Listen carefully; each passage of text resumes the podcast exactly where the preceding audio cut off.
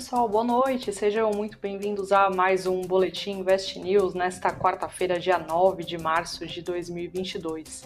E hoje a gente vai falar sobre o dólar. A gente viu aí que a moeda norte-americana acabou sendo negociada abaixo dos cinco reais, se a gente for olhar a mínima do dia depois ela acabou acelerando um pouquinho, fechou um pouquinho acima do 5, né? Vamos falar sobre as estratégias que o investidor, né, você aí investidor pode adotar se a moeda continuar caindo. Será que vale, por exemplo, aumentar a exposição, né, ao dólar, ter uma carteira mais dolarizada? A gente vai falar sobre tudo isso daqui a pouquinho. E também as ações da CVC e das aéreas subiram forte hoje, muito impulsionadas pela queda não só do próprio dólar, mas também do petróleo. E para falar sobre todos esses assuntos, a gente tem hoje a participação aqui do Edu Pérez, o analista da Nuinvest, mais uma vez com a gente. Edu, boa noite. Boa noite, Érica. Boa noite a todo mundo que está acompanhando a gente para mais esse fechamento. Vamos lá, que a gente tem alguns assuntos, né? É, normalmente o investidor tem essa dúvida: será que chegou a hora da gente dolarizar a carteira um pouco mais? Será que é bom esperar? Então a gente vai passar aqui uns, alguns dados, né? E a nossa visão se é um horário, se é, se é um momento bom, na verdade, para o investidor entrar um pouquinho mais pesado em ativos dolarizados. É isso aí, Edu. Então, antes de você colocar e falar sobre as três estratégias que você recomenda, eu vou contextualizar aqui para o pessoal, né? Hoje o dólar acabou, ensaiou aí, né, para fechar abaixo dos cinco reais é, ating, quando ele atingiu a mínima de R$ 4,98, quando a gente olha ali a mínima do dia. A moeda ela acabou encerrando o dia cotada a R$ 5,01, o que representa uma queda de 85% se a gente for olhar aí na comparação é, com o pregão da véspera. É, Edu, agora sim, né? Se essa queda principalmente continuar, né? Se a gente, principalmente quando a gente fala aí do patamar dos cinco reais, né? Se ela ficar aí, se a, se a moeda ficar abaixo dos cinco reais, quais são as estratégias, né? A gente tinha comentado de três estratégias que você é, recomenda, né? Que pode, que podem ser adotadas aí pelo investidor. Vamos lá. É, a primeira delas, é, na verdade, até antes da gente começar nas estratégias em si, é, é sempre bom o investidor entender alguns pontos bem importantes, tá? É, o primeiro é que quando a gente fala em dolarizar a carteira, a gente não está falando necessariamente de você comprar só dólar, né? É, porque o ativo, a moeda dólar, ela pode ser boa para proteção, mas é, quando você analisa ali, né, é, esse ativo ele não gera fluxo de caixa. Então você não tem ali uma geração de valor sobre o tempo. Então, para um investidor que tem interesse em dolarizar a carteira, o que eu acho mais legal é você analisar ativos que geram fluxo de caixa em dólar. Então, da lista aqui que a gente separou, é, a gente tem, em primeiro lugar, que não é um ativo que gera fluxo de caixa, é fazer um investimento através de um fundo cambial, tá? É, o fundo cambial, o, investidor, o, o, perdão, o gestor ele vai é, pegar o patrimônio do fundo, ele vai investir em dólar para acompanhar normalmente algum índice, e aí pode ser a Petax, pode ser algum índice que consiga medir essa variação da moeda norte-americana ou é, de alguma outra moeda, se você tiver algum interesse mais específico. Mas você vai ter essa questão, né? Você vai ter a taxa de administração do fundo. Se ele for um fundo que ele busca superar é, o, o, índice de referência, ele pode ter alguma taxa de performance, então são cobranças a mais que o investidor tem. E aí tem a questão de não ter o fluxo de caixa. Né?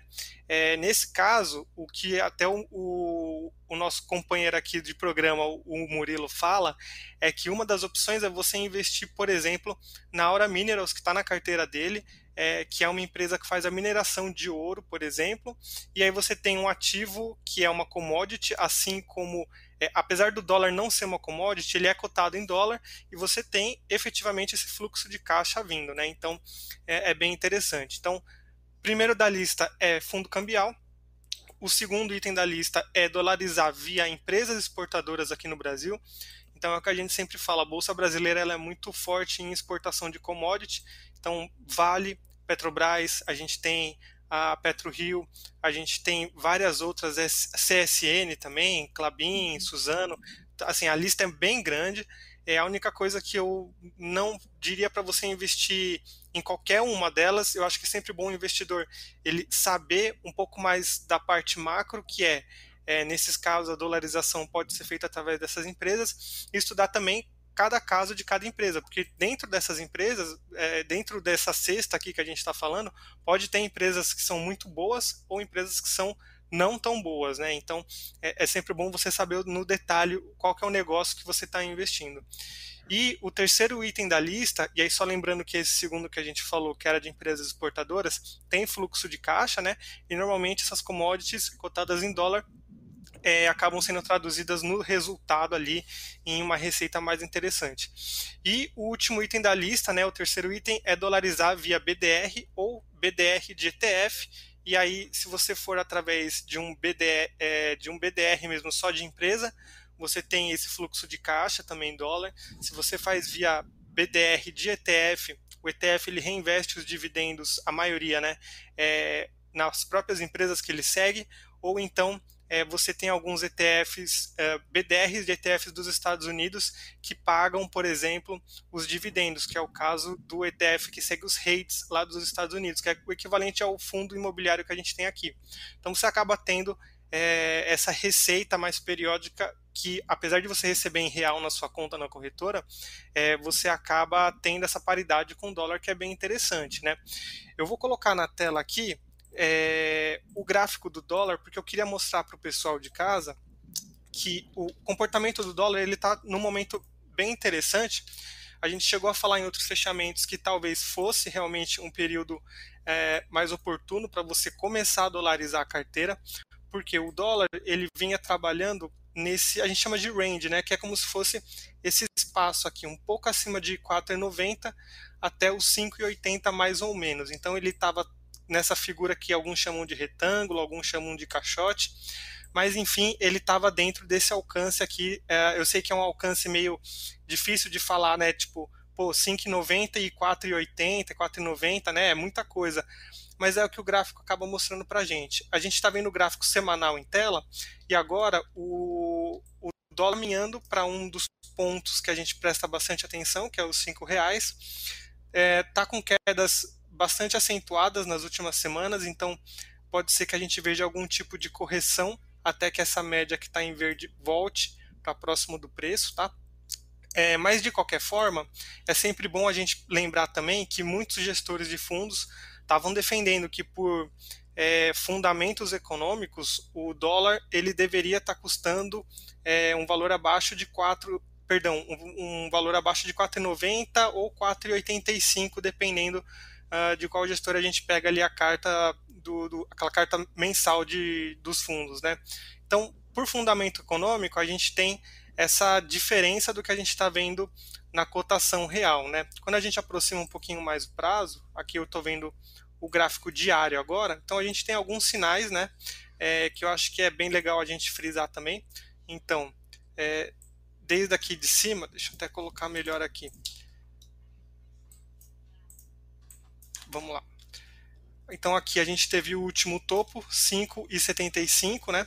É, ele voltou a ser negociado aqui a partir de 2022 abaixo dessa média de 21 períodos, então é um sinal, né? Quando ele está sendo negociado abaixo dessa média, a gente considera que no curto prazo ele está numa tendência de queda. E essa média roxa aqui que a gente está vendo cruzar no meio da tela é a média de 200 períodos. Então a gente consegue determinar que no longo prazo desse gráfico o ativo está sendo negociado uh, com uma tendência de baixa. Então, ou seja, né, traduzindo um pouquinho para o português, é, é se está abaixo das duas linhas aqui, é uma tendência de queda. E foi isso que a gente observou, né? Inclusive chegou aqui no patamar de suporte dos cinco reais, que também é um um, um, suporte psicológico, né?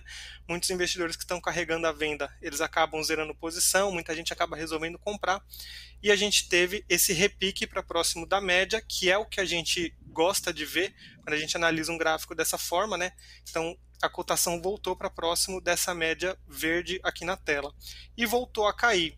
Agora fica a dúvida realmente se ele vai conseguir seguir um fundamento macro de continuar caindo, né? Então a gente espera que ele consiga ficar abaixo dos cinco reais, ou se pode acontecer, eu vou até voltar para o gráfico semanal, porque é, a gente consideraria que uma tendência forte mesmo de queda seria quando ele perdesse só os 4,80, 4 4,90, 4,80 mais ou menos. Então, se a gente perdesse esse patamar, aí graficamente olhando, a gente poderia pensar em um dólar voltando para 4,31 mais ou menos, e aí vai ter a média de 200 períodos que está em 4,71. Então, se a gente perdesse esses próximos alvos aqui para baixo, é, a gente teria pontos bem interessantes, né? E aí tem muito investidor que se pergunta, tá, se o, se o dólar está caindo, por que, que eu vou comprar, é, por que, que eu vou dolarizar minha carteira, né? E aí, o primeiro, o primeiro passo é que é o seguinte, a gente faz a nossa análise aqui, mas não necessariamente isso vai acontecer, né? Renda variável, é, já dizia o Chico Bento que renda variável varia. Então, é, é, sempre bom a gente frisar isso, né? Tem vários fatores aqui, várias variáveis que impactam a cotação do dólar. É, e, assim, pensando no investidor pessoa física, você vai pensar, tá, se o dólar vai continuar caindo, eu, por que, que eu faço o aporte agora para dolarizar? Porque você não vai fazer provavelmente um aporte único para dolarizar a sua carteira inteira, né? Normalmente o investidor pessoa física ele pensa em aportes periódicos. Então a, é, a gente até dá essa dica quando você vai querer é, entrar, por exemplo, em dolarização de carteira ou entrar em commodity, se você está com um ativo que tem muita volatilidade, vai fazendo compras parceladas, né? Então, é, vai fazendo aportes periódicos que você vai ver que o seu preço médio ele vai ser uma média ponderada da sua participação. Então, vamos supor que o dólar continue caindo para 5, 4,90, 4,80. Vai ser mais interessante você pegar esses movimentos para ter, sei lá, um, preço médio de, vou chutar aqui, de 4,50 do que você esperar sempre o melhor momento e acabar não investindo, entendeu? Então vale muito a pena você dar, é, dar um peso é, importante para esse momento aqui. E se por acaso ele continuar subindo, pelo menos você fez um aporte legal ali perto dos cinco reais. Então isso é realmente bem interessante. Então para o investidor, é, para dolarizar a carteira não tem muitos segredos, são essas três as principais formas, né? Claro que você tem por exemplo, mini contrato de dólar, que é uma outra forma de você operar a moeda, mas aí a gente está falando de outro tipo de mercado, muita volatilidade e é mais voltado para quem tem o perfil de day trader, tá? Quem está pensando em dolarizar a, o portfólio, aí essas regras ainda são mais importantes do que olhar, por exemplo, o mini dólar. Legal, Edu. Então, assim, né, não precisa ficar esperando o dólar cair mais, né? Já dá para posicionar aí a carteira, fazer essa diversificação aí toda que você comentou nesse momento, né? Exato. Sempre tem uma listinha ali de empresas ou ativos que você quer fazer esse aporte quando o dólar cai. E aí você tem nessa lista, momentos como agora, você consegue aproveitar uma boa cotação. Legal. É, até só fazendo um complemento, né? É, o BDR, só para quem não sabe, o BDR pode ser sim comprado por pessoas físicas, né? O BDR é um recibo de uma ação de uma empresa internacional que é negociado aqui que a gente pode comprar é, como pessoa física, né, Edu? Exato. É isso aí, então. Edu, eu vou passar para as notícias agora, antes da gente é, mudar aí para o outro tema. É, para quem não conseguiu acompanhar, né, hoje tivemos a divulgação aí pelo IBGE da produção industrial, que em janeiro de 2022 agora, né, recuou 2,4% frente ao mês de dezembro do ano passado. Dessa forma, o indicador ele elimina parte da expansão de 2,9% registrada no mês anterior. Já em relação a janeiro de 2021, a gente registrou aí um recuo de 7,2%. Em 12 meses, a indústria acumula alta de 3,1%. O recuo né, de, registrado em janeiro de 2,4% na atividade industrial em relação a dezembro de 2021, ele foi acompanhado por todas as quatro grandes categorias econômicas e pela maior parte dos 26 ramos aí pesquisados pelo IBGE. Entre as atividades, as influências negativas mais importantes foram aí apontadas é, por veículos automotores, reboques e carrocerias e indústrias e indústrias. Né? Outras contribuições negativas relevantes vieram de bebidas, da metalurgia e de outros produtos químicos, de máquinas e equipamentos, de produtos farmoquímicos e farmacêuticos, de produtos de metal, de equipamentos de informática, produtos eletrônicos e óticos e de produtos minerais não metálicos, segundo aí a lista do IBGE. Por outro lado, né, se a gente for olhar entre as seis atividades que apontaram crescimento, é, eles exerceram aí os principais pacto, impactos em janeiro de 2021, as produções de produtos derivados do petróleo e biocombustíveis e também de produtos alimentícios. Então, um resumo aí da nossa produção industrial, como é que ela ficou no mês de janeiro. Agora também falando um pouquinho sobre balanço, né? A Marfrig ela é, divulgou aí o reporte do seu balanço financeiro do quarto trimestre e ela acabou depois de várias oscilações durante o pregão de hoje, terminando o dia em alta de 2,93. A empresa registrou lucro líquido de 650 milhões no quarto trimestre, uma queda de 44,5% em relação aí ao, ao mesmo período de 2020. A empresa ela disse que foi pressionada pelas operações de compra de ativos da BRF. Segundo a Marfrig, houve um efeito negativo de 1,176 bilhão da marcação a mercado do investimento em ações da BRF e o crescimento no juro, porque a empresa elevou sua dívida em moeda local, influenciada aí pelo aumento da taxa Selic. O vice-presidente de Finanças e Relações com Investidores da empresa, ele disse para jornalistas, segundo informações aí levantadas pela agência Reuters, que o lucro seria de 1,7 bilhão se não fosse a marcação a mercado das ações da BRF falando sobre essa novela aí das empresas, né, saindo aí, deixando a Rússia por conta da, do conflito ali com a Ucrânia, a fabricante de aeronaves da Embraer informou que suspendeu o fornecimento de peças, manutenção e suporte técnico a clientes da Rússia, Belarus e a certas ali regiões da Ucrânia em cumprimento às sanções impostas pelas leis das jurisdições. Além disso, a Embraer informou em nota que não há preocupação imediata com a disponibilidade de titânio, lembrando aí, né, que a Rússia é, fornece essa matéria-prima para diversas regiões. É, e a, a Embraer afirmou, tendo em vista que a forte posição de seus estoques no momento, bem como a existência de contratos de fornecimento desse material com empresas em outros países. A Embraer informou ainda que vai continuar monitorando a sua cadeia de suprimentos e a buscar fontes alternativas de fornecimento de titânio. Na mesma linha, a Nestlé, que é o maior grupo de alimentos do mundo, anunciou também a suspensão de todos os seus investimentos de capital na Rússia. O grupo, que tem sede na Suíça, acrescentou que continuará fornecendo produtos alimentícios essenciais para o país. A Nestlé já havia suspendido a publicidade na Rússia.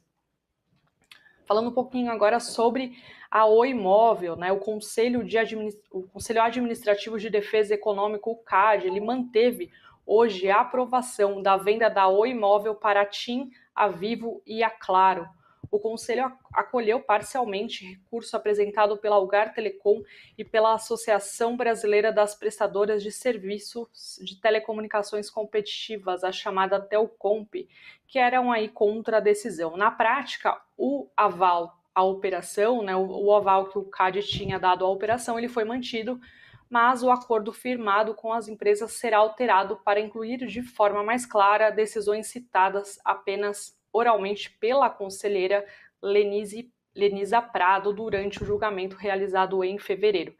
Também será incluída a previsão de que o responsável por monitorar o cumprimento das obrigações impostas pelo CAD conheça o mercado de telefonia móvel.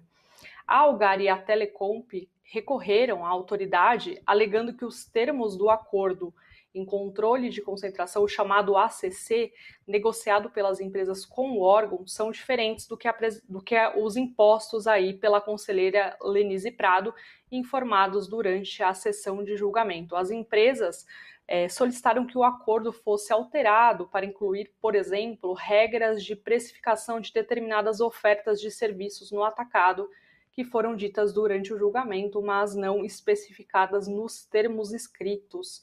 No julgamento, lembrando aí, né, que ocorreu no início do mês de fevereiro, três conselheiros votaram pela reprovação da operação e outros três consideraram que o pacote de remédios negociado com as empresas foi suficiente para a maioria do CAD para manter a concorrência do setor. é, no setor, aliás. E coube ao presidente né, do, do CAD, o Alexandre Cordeiro, que tem voto de Minerva, ou seja, voto de decisão, desempatar pela aprovação do negócio.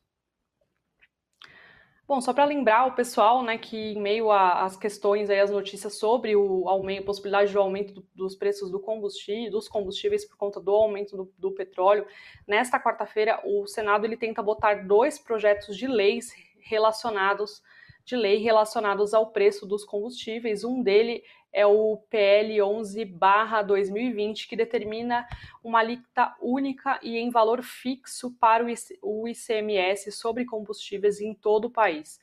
É, dessa forma, seria cobrado um valor unitário sobre o litro de combustível, em vez de um percentual sobre o valor final da compra. O outro projeto é o PL 1472-2021, que cria uma conta para financiar a estabilização dos preços. Segundo informações da agência Senado, a conta será usada para financiar um sistema de bandas de preços para proteger o consumidor final da variação do preço de mercado dos, dos combustíveis. Pelo sistema, o executivo né, definiria limites mínimo e máximo para os preços dos derivados do petróleo. Quando os preços de mercado estiverem abaixo do limite inferior da banda, os recursos correspondentes à diferença serão acumulados na conta. Quando estiverem acima do limite superior, a conta servirá para manter o preço real dentro da margem regulamentar. Então é um assunto que vale ficar de olho, né? Pelo menos ali até umas é, 18h30, o horário que eu tinha visto, o Senado ainda não tinha é, avançado nesses projetos, mas vale a gente ficar de olho para ver como é que isso vai, vai progredir. Lembrando também que o presidente Bolsonaro se reuniu aí também com autoridades, né, para dis discutir essa questão do aumento do preço dos combustíveis. Bom, e agora passando para o fechamento do mercado, nem vou citar novamente o dólar aqui, que já falamos bastante sobre ele, mas passando diretamente aí para o Bitcoin, por volta das 18h15, ele registrava uma alta de 4,98, né? 4,98% aos 210.750 reais. O Ibovespa fechou em forte alta hoje, né? Somente cinco papéis registraram queda, do, papéis que pertencem aí ao indicador, é, fechou em alta de 2,43% aos 113.900 pontos. Bom, entre as maiores quedas tivemos que foram poucas, né? Como eu mencionei, tivemos as petroleiras. A PetroRio fechou em queda de 6,44%. A 3R Petróleo fechou em queda de 4,35% e a mineradora Vale também que encerrou em queda de 2,64%. Entre as mais, maiores altas tivemos a CVC que subiu 16,97%, a Natura, que avançou 16,25%. A Natura, inclusive, divulga aí seu balanço financeiro do quarto trimestre, é, daqui a pouquinho, talvez até tenha já divulgado nesse momento que a gente está falando aqui. E Banco Inter também subiu forte, né? As units aí do Banco Inter subiram 15,18%.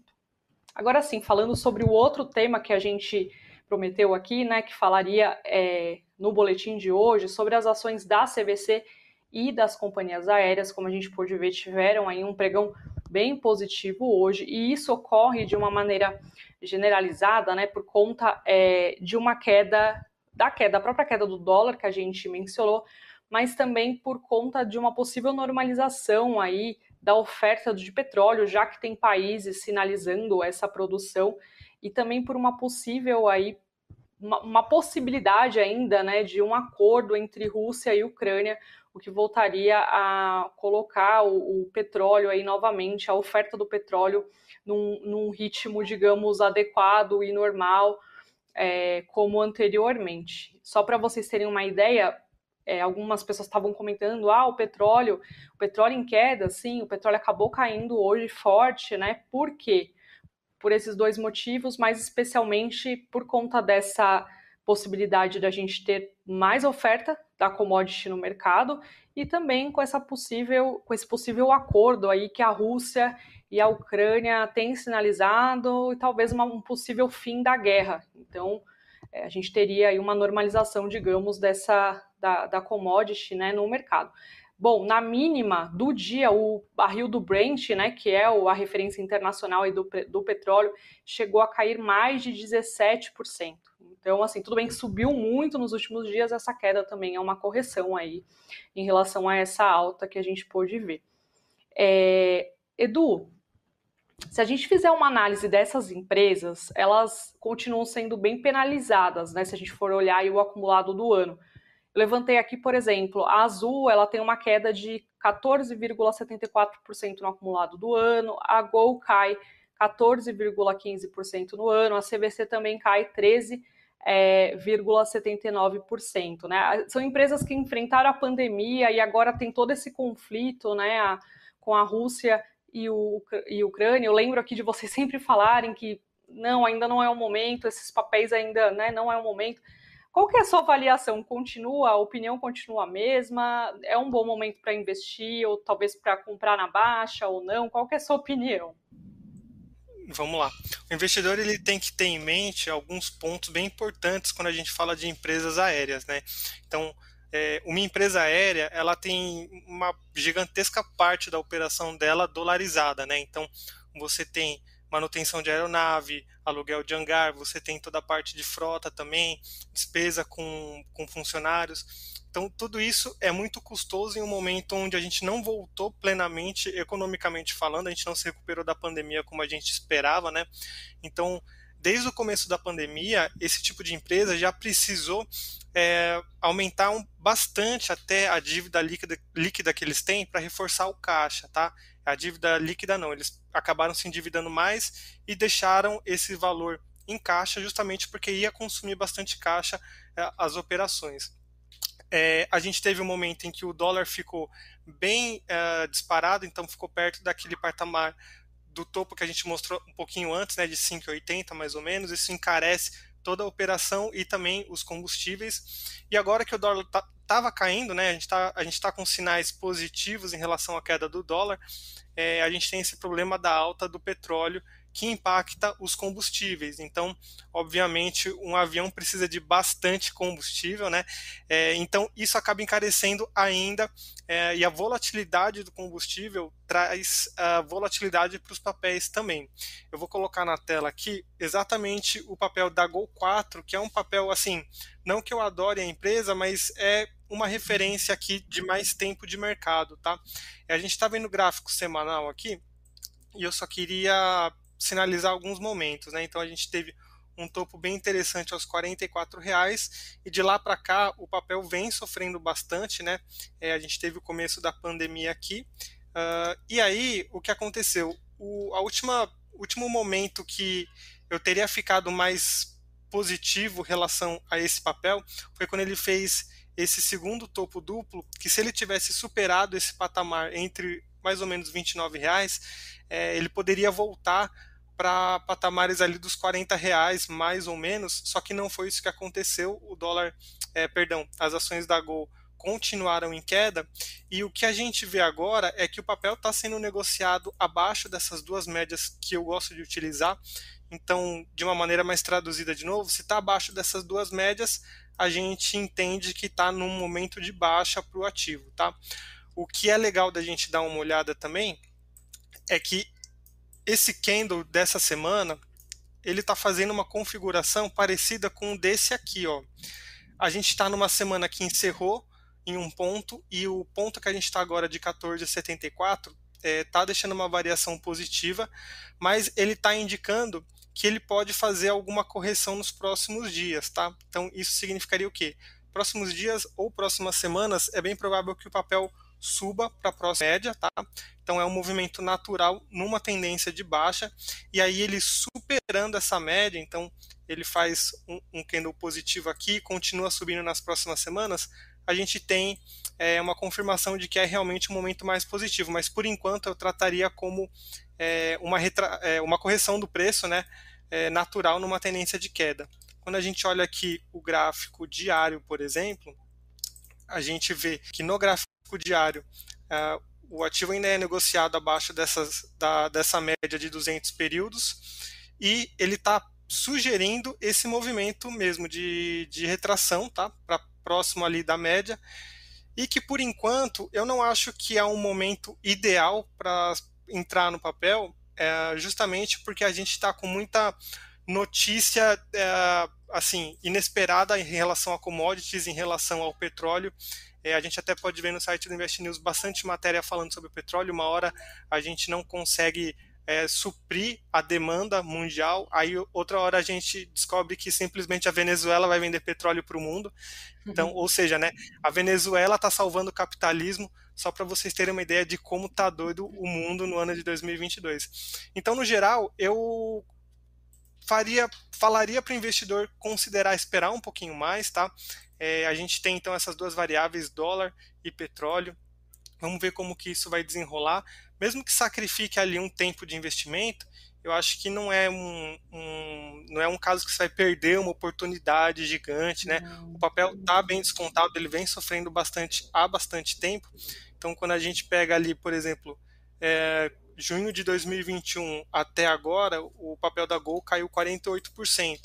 Então, é, às vezes vale mais a pena você ponderar se vale a pena você perder essa gordurinha, é, se for o caso realmente de uma reversão de tendência, e aí você deixa escapar o, o, o ganho ali desses primeiros dias, primeiras semanas de, de alta, eu acho que vale mais a pena você deixar esse ganho escapar do que você entrar agora e amargar ainda, porque se o papel caiu 15%, ele ele pode cair 30%, ele pode cair 48%, e a, por exemplo, outras empresas estão de prova aí, eu não vou nem citar nomes, mas a galera sabe, é, empresas que caem 50%, 70%, 90%, aí o pessoal fala, ah, mas aí quando tiver a, sei lá, 5 centavos eu compro que eu só perco 5 centavos, né? Mas na prática a, a ação ainda pode ter um implit, né? Então você vai juntar a quantidade de papéis e você ainda consegue ter perda sobre isso. Então o investidor tem que sempre estudar o mercado e no momento atual eu não consideraria aéreas ainda, eu exigiria um pouquinho mais de cuidado. Legal, Edu. Então a aéreas continua em stand-by aí, digamos assim. É isso, Edu. Não sei se tem mais alguma, algum comentário que você queira fazer, alguma resposta ali do chat que você queira comentar. Tem, tem, rapidinho, tá? É, do Rubens Silva, ele perguntou se a Vale corrigiu hoje por causa de dividendos, e a resposta é sim, tá? É, a Vale, ela pagou três, ela vai pagar, né, na verdade, foi, uh, para quem tinha o papel até a data de ontem, é, a Vale vai pagar 3,71 reais, né, R$ 3,71 para quem tinha o papel, e o papel ele acaba abrindo com esse desconto, porque é como se você fizesse um saque da sua participação da empresa quando você recebe os dividendos, né? E aí já amarrando com a pergunta do JP, na verdade o JP mandou uma sugestão, que é abordem mais o período de IR, né, que a gente tem que fazer a declaração de imposto de renda e a gente tem que declarar operações na bolsa. Então muitos investidores acabam ficando confusos. Poxa, mas se eu comprei o papel que estava a 10 reais e agora ele está valendo 9, como é que eu vou fazer para declarar isso para o imposto de renda, né? E aí é bem simples, na verdade, tá? É, você vai pegar a nota de negociação e você não vai lançar a quantidade de ações que você tem, você vai lançar o valor que foi investido. Então você não precisa se preocupar em lançar quantidade vezes o preço que você pagou e depois se preocupar, por exemplo, que pagou dividendo, alguma coisa assim. A única coisa é que o valor total foi X, e aí hoje você tem contabilmente um prejuízo se você fosse declarar, mas na verdade você teve um lucro isento né, de R, porque é, é igual eu falei, você faz como se fosse um saque da sua participação na empresa quando você recebe os dividendos. Então, de uma forma ou de outra, é, existem maneiras de você declarar que teve um prejuízo teórico, né? existe essa possibilidade, apesar dela ser bem difícil de encaixar assim todos os, todos os fatores, né? permitirem que você consiga declarar que está tendo um prejuízo contábil, quando na verdade você teve é, o dividendo sem a tributação, porque ele é isento de R. Legal, Edu. Bom, resposta dada, então. Obrigada, viu? É, mais alguma coisa ou não? A gente pode encerrar por aqui? Não, vamos para casa descansar. É isso aí, então, né, gente? Bom, é isso, Edu. Obrigada, viu, pela, pela ajuda aí mais uma vez. Valeu, sempre bom voltar aqui e a gente se vê na próxima. Legal, obrigada, gente. Obrigada pela audiência e até um próximo programa.